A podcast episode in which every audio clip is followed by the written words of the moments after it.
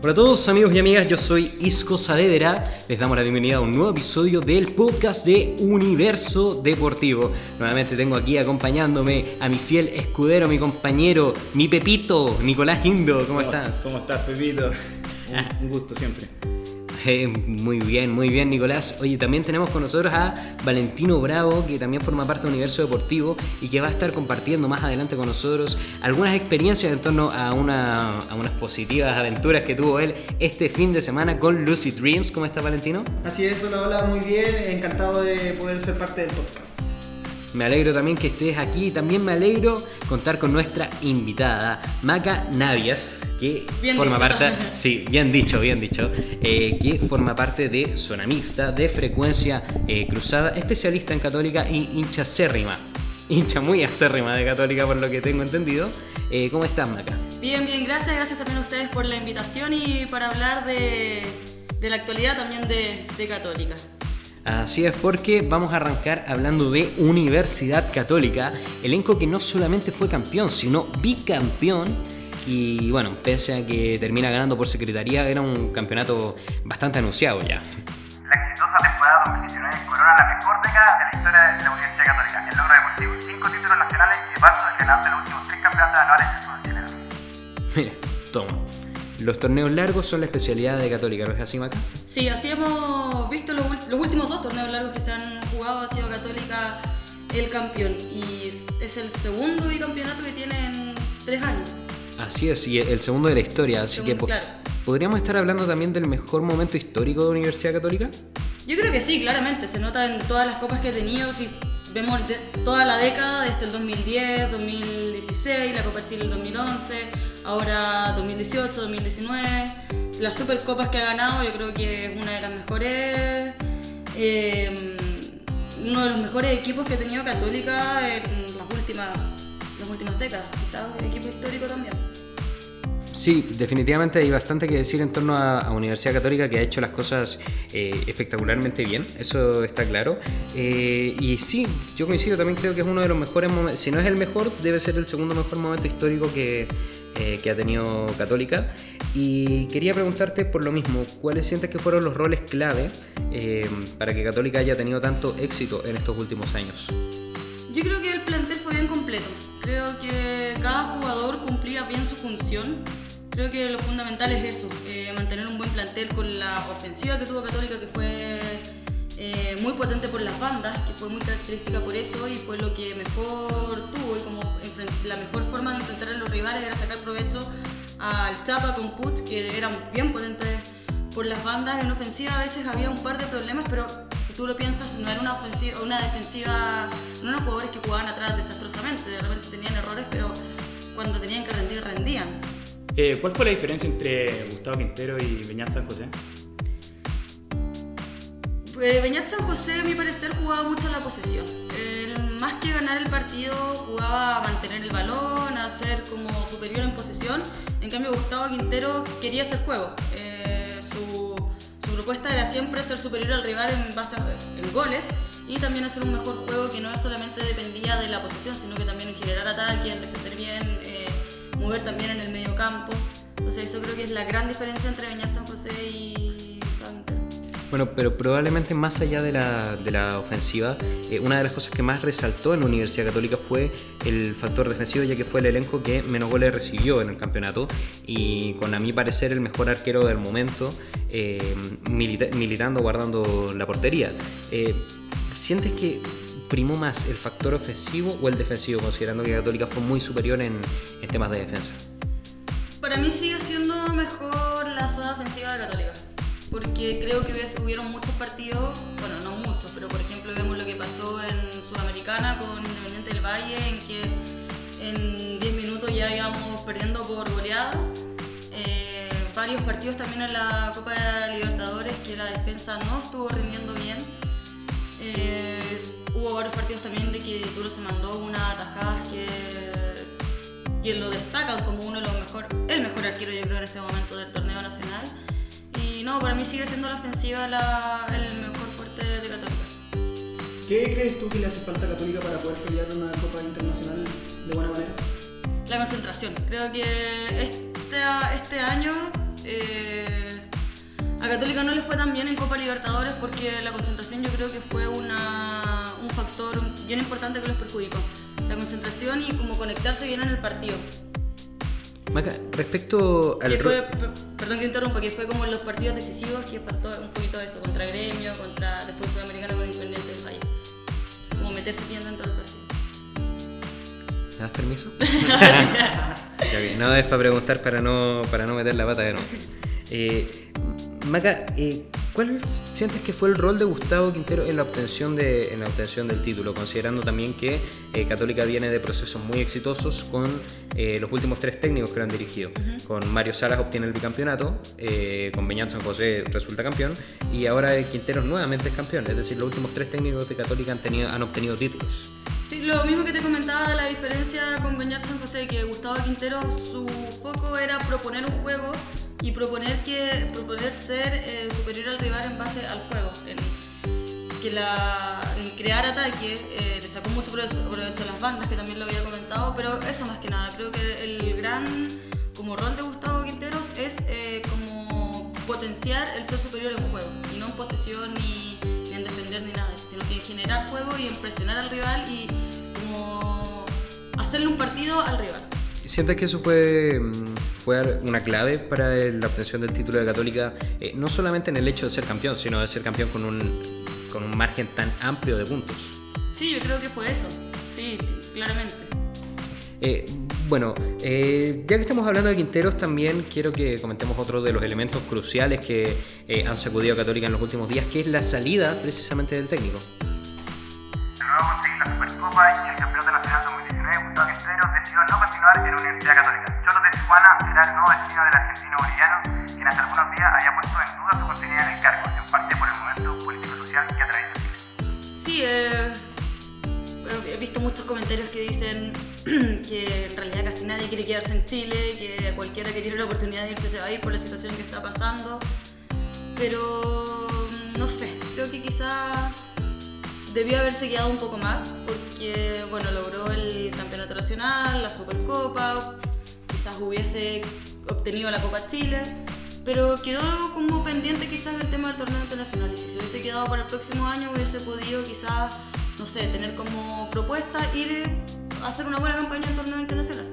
Como que eso quizás quedó al, al debe. Claro, considera- considerando también que Católica, yo creo que si un equipo tuvo mala suerte en esta temporada fue Católica porque le tocó un grupo durísimo en Copa Libertadores, muy duro, y después en Sudamericana le toca con el equipo que termina consagrándose. Exactamente, sí. Eh, por ejemplo, le tocó ir a definir en Brasil la fase de grupo de. Copa Libertadores. Quizás si ese partido hubiese sido antes y hubiese tenido que definir en San Carlos, eh, Habría sido distinto. habría sido distinto. Pero refiero que un tema de fixture también. Sí, pues en esa copa eh, el fixture no le favoreció a Católica, tuvo tres partidos de local. Sí. Seguidos. Seguidos. La- Eso nunca había pasado. nunca. Sí, después los últimos dos fueron de, de visita, y en Argentina y en Brasil. Entonces, creo que sí, fue también un, un factor la, la mala suerte y también los equipos eh, potentes que, que le tocaron. ¿A ¿Ustedes quiénes les gustaría para reemplazar a Gustavo Quinteros? ¿Hay algún nombre que les guste? ¿Que les Eh, llame la atención? Se, especula eh, que Gorosito podría ser un serio candidato. Holland también había escuchado. Bueno, también escuché. También está Martín Palermo, que viene de estar en México.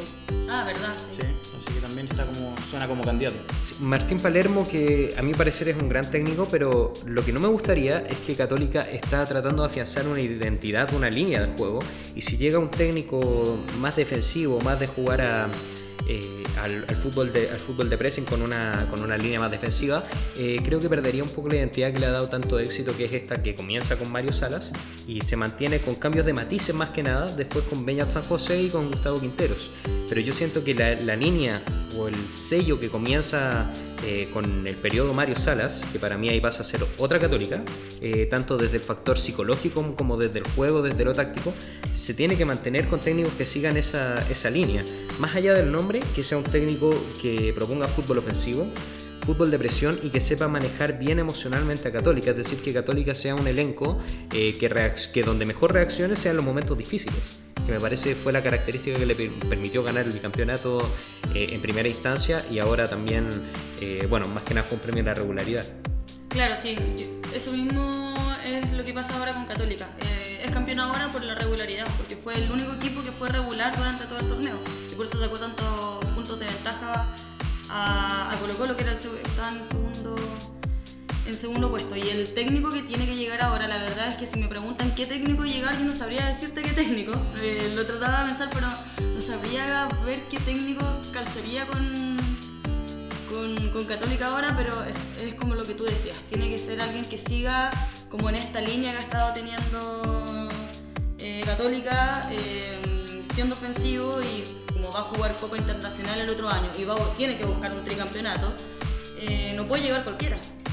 Así es, definitivamente. Y lógicamente buscando eh, también apoyo de la dirigencia para que este técnico tenga un respaldo como tal. Porque, eh, por ejemplo, uno de los grandes problemas que tuvo el, último año de Mario Salas fue que el equipo se despotenció mucho. Se desarmó un equipo exitoso, pero además de que se desarmó no se, no se reforzó como se debía. De hecho, el 9 desde Castillo todavía no llega. El gran 9, el gran goleador de Católica, desde Castillo hasta ahora eh, no llega. Y de hecho, personalmente a mí me parece que el equipo de Mario Salas en su último periodo no jugaba mal, sino que no convertía goles. Entonces al no convertir goles, eh, el fútbol se gana con goles, no, no tiene forma de ganar. Y luego, ¿cuál es el gran cambio con Beñat San José? Eh, siento yo que se afirma mucho más la defensiva y que Dituro ataja tanto que te bastaba con ganar 1-0. Y eso lo podías hacer sin goleador. Y ahora con, con Quinteros me parece que se está consagrando de a poco Diego Valencia, que yo le seguiría dando rodaje, también creo que él va a ser un gran delantero, pero por ahí si no hay apoyo de la dirigencia, eh, no importa qué técnico llegue, tienen que armarle un equipo para que él pueda competir en base a su juego. Entonces, ¿qué es más fácil? Traer a alguien que esté acorde a las características de los jugadores que tiene Católica, eh, más que traer a alguien que- al quien le tengan que armar un plantel distinto que no pueda ejercer su idea de juego.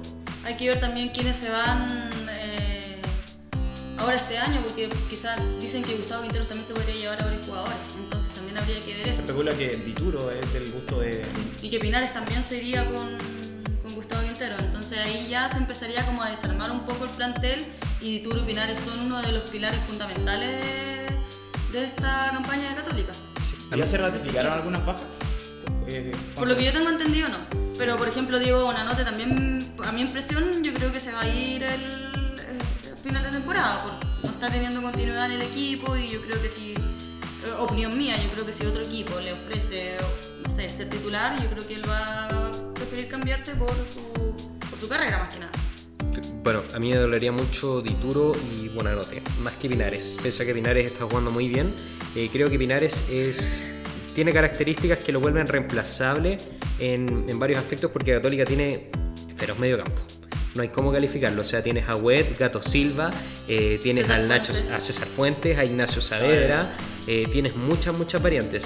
Y en Chile creo que abundan buenos volantes ofensivos, eh, que tengan continuidades distintos, pero abundan buenos volantes ofensivos, entonces me parece que podría reemplazarse. Pero un arquero como Dituro, Sí, es muy difícil. difícil.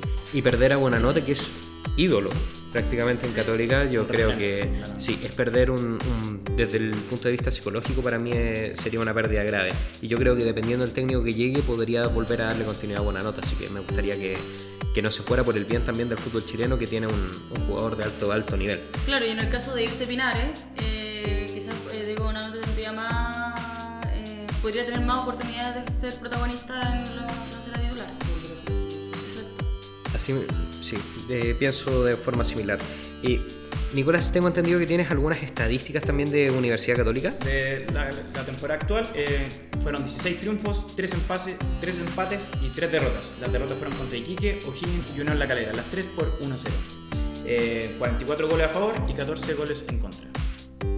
44 Bueno, goles a favor y bueno. 14 en contra. Creo que es Una buena campaña. es una buena campaña, pero que te resalta un poco que eh, en el juego ofensivo Católica anda muy bien, como bien señala Maca, pero que falta la concreción un poco, porque me parece Sí. que 44 goles para el nivel de juego que muestra Católica eh, es poco. De hecho, no lo tengo a mano, pero me gustaría comparar también con, con los números que tuvo el equipo cuando estaba Nicolás Castillo, que me parece que fue una cantidad de goles No avasalladora. exactamente cuántos goles, pero sí tiene que haber sido más.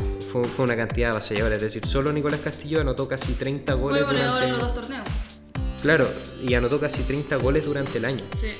Entonces ya ahí tienes casi, casi alcanzas la cantidad de goles que marcó toda Católica solo con Nicolás Castillo, sin contar también la cantidad de goles que marcó Diego Buenanote, la cantidad de goles que marcó Juan Salida eh, De y, y goleador, Noir.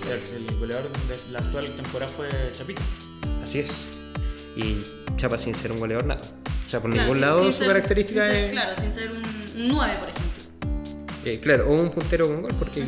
Chapa tampoco es un jugador que tú sepas que te va a marcar un gol todos los partidos. Claro. Un jugador que marca goles importantes, eso sí, pero no, no, Pero no, no es un goleador. Claro, su función princi- principal no es hacer los goles. Sí, partido Total. Totalmente. Ahora, mm, Maca, chicos, quiero preguntarles, tenemos el segundo bicampeonato en la historia de Católica y este es torneo largo y seguramente con un rendimiento increíble. Pero ¿cuál de los dos les parece más importante, el bicampeonato del año 2016 o el que se consigue en 2018 y 2019? Para mí el del 2016. Porque Católica tuvo una mala racha de muchos años. Estaba a punto de ser campeón y pasaba algo que... Claro, y salía segundo, estaba esta, este estigma de salir segundo. Eh, había que jugar un partido importante y o perdían o empataban o el otro equipo que estaba jugando en el, como en el partido opuesto ganaba. Entonces, eh, fue, después del 2016 fue un grito de ser campeón después de varios años conteniéndose esa alegría de ser campeón. Entonces para el hincha de Católica es mucho más importante ese bicampeonato porque luego, después de estar pasando tantos años siendo segundo, ser campeón y después más encima lograr un bicampeonato y el primero de la historia, eh, yo creo que ese se, se festejó mucho más. Y aparte está esta situación ahora de que no se pudo festejar en, en cancha. Sí. Entonces eh, es muy distinto, pero aún así, sin, sin tomar en cuenta el, contexto social, eh, aunque hubiese sido, no sé, en cancha el festejo del bicampeonato, sigo creyendo de que para un hincha de Católica es más importante el del 2016. Tiene más emociones encontradas. Aparte, eh, el primer part- por ejemplo, la primera vez del 2016, cuando jugaron contra Audax y había que ganar y partieron perdiendo, entonces como, no sé, se, se vio como difícil. Después contra Iquique, en, el, en segundo semestre contra Iquique, también eh, partió ganando Iquique, entonces era como, como más emocionante, como más... No, no era como tan fácil, ahora se sabía que Católica iba a ser campeón, la respuesta era, la pregunta era ¿cuándo? No, no es como... Eh, bueno, también estoy de acuerdo, para mí el 2016 y por eso también considero que el bicampeonato más importante es porque se transforma en un punto de quiebre a nivel histórico para Católica. Yo creo que hablamos de, dos católicas distintas antes y después del 2016, eh, como pueden haber sido otros años relevantes para, para elencos como por ejemplo la Universidad de Chile, que es una y otra antes del, del Ballet Azul, eh, o Colo Colo también, que ha tenido años que han sido puntos de quiebre importantes. Y bueno, Maca, no me queda más que agradecerte y bueno, una última pregunta también para, para dejarte ir, entendemos que está más o menos justa con los tiempos. Eh, Maca, ¿sientes que se disfrutó el bicampeonato? Por todo el tema de la contingencia social que afectó el, el desarrollo del fútbol. Es que yo creo que más que el tema de la contingencia social, yo creo que todos los de Católica ya sabían que íbamos a ser campeones. Entonces, aunque, hubiese- aunque no hubiésemos pasado, si hubiese eh, terminado el torneo, aún así no hubiese sido tan disfrutado como lo decía anteriormente el del 2016. Pero creo de que no hay que quejarse porque realmente yo, por mi parecer, las condiciones no estaban para seguir jugando un torneo. Yo estoy de acuerdo con la decisión de que se debió haber terminado y lamentablemente fue así la situación. Claramente se celebra un campeonato, se, eh, quizás molesta un poquitito de que no se haya podido festejar en cancha, pero la situación es así, entonces, ¿qué, qué más se le puede hacer? Claro. Bueno, Maca, muchas gracias por haber compartido con nosotros, por Gracias haber ustedes por la compartido. invitación. No, tranquila. También esperamos, te invitamos para más adelante cuando, cuando puedas, tengas el tiempo y quieras venir. Siempre va a ser bien recibida aquí junto a nosotros porque nos gusta comentar contigo. Muchas gracias. Bueno, que estén muy bien Maca y que estén muy bien también todos ustedes y espero que estén atentos también a las próximas ediciones del podcast porque recuerden, nosotros hacemos jornadas largas y extensas pero se las partimos por bloques para que les sea más fácil escucharlas y ahora nos vamos a poner a debatir de otros temas de fútbol, de rugby y también de la innovación del deporte con la realidad virtual. Que estén muy bien amigos, hasta luego.